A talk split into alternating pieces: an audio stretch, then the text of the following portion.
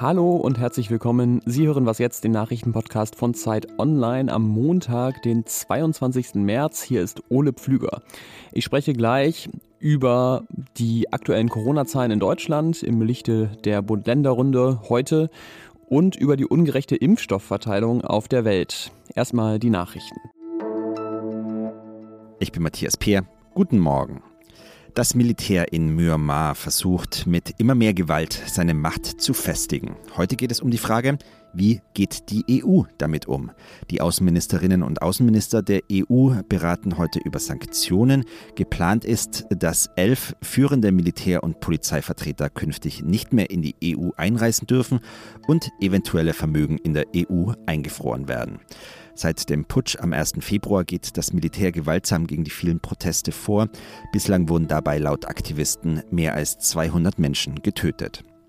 Eine Bundestagsabgeordnete der CDU ist auf einem Rückflug von Kuba nach Deutschland kollabiert und nach einer Notlandung in Irland gestorben. Die Politikerin Karin Strenz wurde 53 Jahre alt. Sie war seit 2009 Mitglied des Bundestags. Anfang 2020 gab es im Zusammenhang mit Geldflüssen aus dem autoritär regierten Aserbaidschan Durchsuchungen bei der CDU-Politikerin. Bei der Bundestagswahl im September wollte sie nicht mehr kandidieren.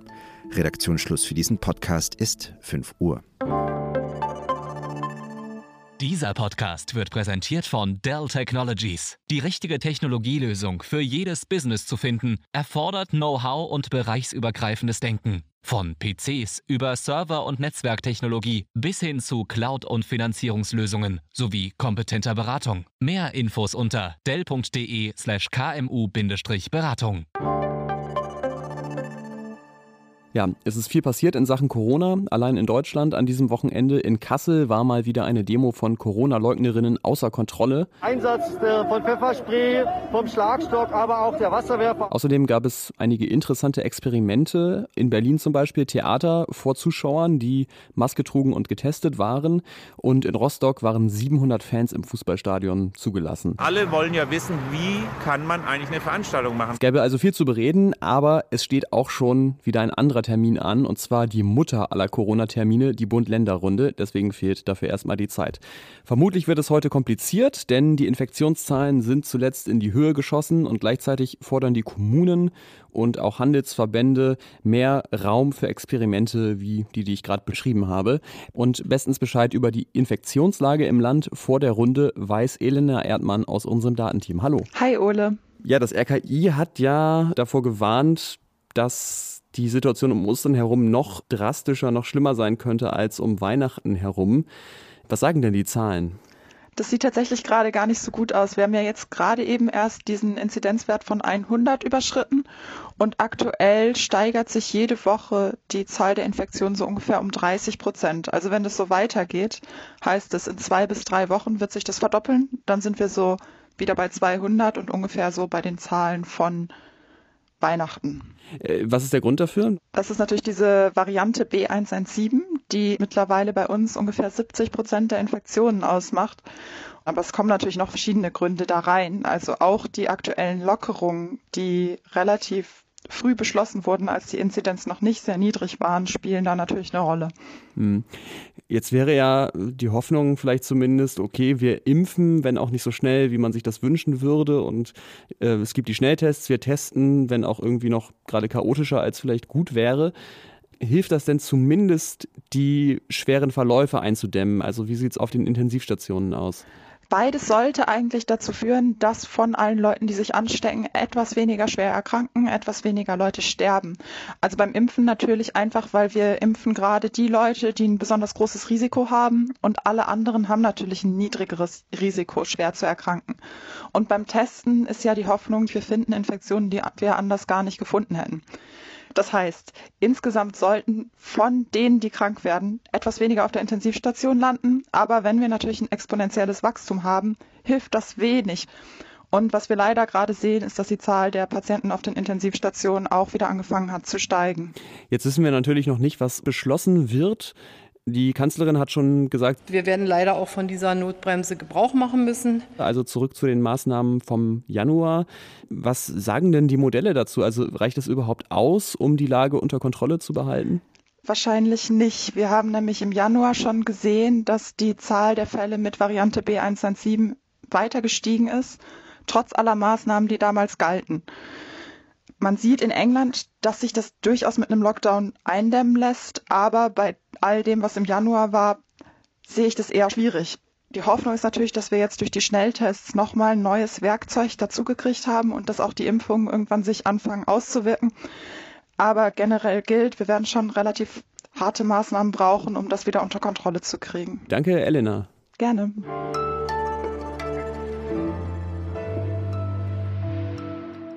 Und sonst so? Der Vogel des Jahres 2021 steht fest und das Besondere, das wissen Sie, wenn Sie schon länger was jetzt hören, war, es gab zum ersten Mal eine öffentliche Abstimmung darüber. Und der Sieger hier jubelt das Rotkehlchen. Das hat fast 60.000 Stimmen bekommen, 17,4 Prozent. Das ist auf jeden Fall mehr Zustimmung, als Armin Laschet im Moment als Kanzlerkandidat der Union bekommt. Das entscheiden heute Sie. Wobei ich finde, das Rotkirchen hat auch die stärkere Konkurrenz. Auf Platz 2 zum Beispiel, da lag die Rauchschwalbe. Und die hat auch ganz klar den schöneren Ruf als Markus Söder.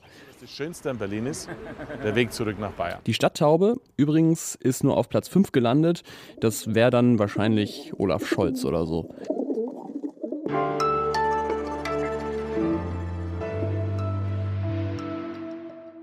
Bei aller Unzufriedenheit über die Impfkampagne in Deutschland muss man auch sagen, das Land ist immer noch unter den 50 schnellsten von circa 200 Ländern. Und ja, von mir aus könnte es auch gerne schneller gehen, aber die Frage ist, wäre das überhaupt gut? Denn jede zusätzliche Dosis, die wir hier in Deutschland spritzen, die fehlt halt erstmal anderswo auf der Welt und das schafft Probleme, die dann am Ende möglicherweise sogar die Pandemie insgesamt verlängern könnten. Warum das so ist, das erklärt mir jetzt Andrea Böhm aus der Redaktion der Zeit. Hallo Andrea. Hallo Ole. Wie ist denn der Impfstoff im Moment verteilt auf der Welt? Das ist nicht ganz so einfach nachzuvollziehen. Es gibt an der Duke University in den USA ein Institut, die das recht erfolgreich trotzdem versuchen. Die sind für Ende März bei folgendem Stand. Es gibt also bestätigte Käufe, Einkäufe von derzeit insgesamt 8,6 Milliarden Impfdosen. Und auf die Länder mit hohem Einkommen, also die reichen Länder, entfallen derzeit 4,6 Milliarden von diesen Dosen. Die Länder mit niedrigerem oder sehr niedrigem Einkommen ähm, verfügen derzeit über 1,4 Milliarden Dosen. Und dann gibt es noch eine internationale Initiative, die versucht, das ein bisschen globaler und gerechter zu gestalten. Die heißt COVAX und die hat sich bislang 1,1 Milliarden gesichert. Das ist der aktuelle Stand. Jetzt könnte ich als zynischer Europäer natürlich sagen, was kümmert mich das, was am anderen Ende der Welt geimpft wird. Aber was für Folgen hat das denn für den Verlauf der Pandemie, wenn jetzt einige Länder ähm, relativ schnell in ein paar Monaten alle durchimpfen und andere möglicherweise erst in ein paar Jahren, wenn überhaupt? Das hat zwei verschiedene Sorten von Folgen sozusagen. Eine ist epidemiologisch. Ähm, die Situation gerade in vielen Ländern des globalen Südens, und ich selber bin jetzt auch ein paar Mal in Kenia gewesen, ist momentan folgende. Offiziell haben die ja sehr niedrige Zahlen. Das liegt aber vor allem daran, dass die so gut wie gar nicht testen können. Also man geht davon aus, dass in manchen Ballungsräumen, wie zum Beispiel Nairobi, bereits ein Drittel der Leute infiziert war. Epidemiologen sagen, dass wenn die Impfung jetzt nicht ganz, ganz massiv gepusht wird, dann ist das eigentlich ein ideales Gebiet für ein Virus, um Mutationen zu entwickeln. Wenn man eine immer noch hohe Ansteckungsquote hat und gleichzeitig Leute, die schon immunisiert sind, dann ist das für das Virus das ideale sozusagen Experimentierfeld, um sich Wege zu suchen, um aus diesem Immunschutz rauszukommen. Dann gibt es natürlich noch eine sozialpolitische Folge, gerade für die ärmeren Länder, die von den Maßnahmen gegen die Pandemie ungleich härter betroffen sind. Und deswegen warnen eben auch UN-Organisationen, dass man bei dem eigentlich zuletzt sehr erfolgreichen Kampf gegen Armut jetzt womöglich um ein ganzes Jahrzehnt zurückgeworfen wird. Jetzt ist ja äh, schon zu befürchten, dass reiche Länder wie Deutschland trotzdem nicht einfach freiwillig auf Impfstoff verzichten, zumindest nicht in nennenswerten Mengen. Gibt es denn trotzdem Wege, schneller Impfstoff in ärmere Länder, Länder des globalen Südens zu bekommen?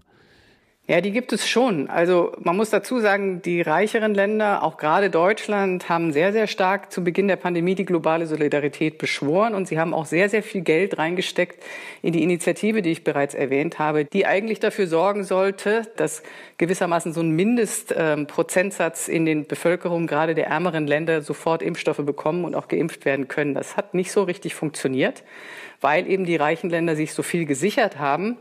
Jetzt gibt es verschiedene Diskussionen. Die eine besagt, ähm, das wurde auch von einigen reicheren Ländern bereits angekündigt, die überschüssigen Dosen geben wir dann ab, aber immer mit, dem, äh, mit der Einschränkung versehen, erst wenn unsere Bevölkerung durchgeimpft ist. Und die Forderung, die jetzt lauter wird auch, ist zu sagen, Leute, so geht das nicht. Dann gibt es eine Initiative, die haben schon im Oktober beantragt, dass für die Zeit der Pandemie der Patentschutz auf alle Produkte, nicht nur Impfstoffe, die wichtig für die Bekämpfung von Covid-19 sind, dass der aufgehoben wird, damit andere Firmen mehr und billiger davon herstellen können. Also da ist politisch momentan ähm, einiges im Gange und ähm, man darf gespannt sein, welche Lehren man aus dieser Pandemie für die nächste zieht, die ganz bestimmt kommen wird. Danke, Andrea. Alles klar, danke. Das war's mit Was jetzt an diesem Montagmorgen. Heute Nachmittag schalten Sie auch gerne ein beim Update. Mails können Sie schicken an wasjetzt.zeit.de. Ich bin Ole Pflüger. Tschüss und bis zum nächsten Mal.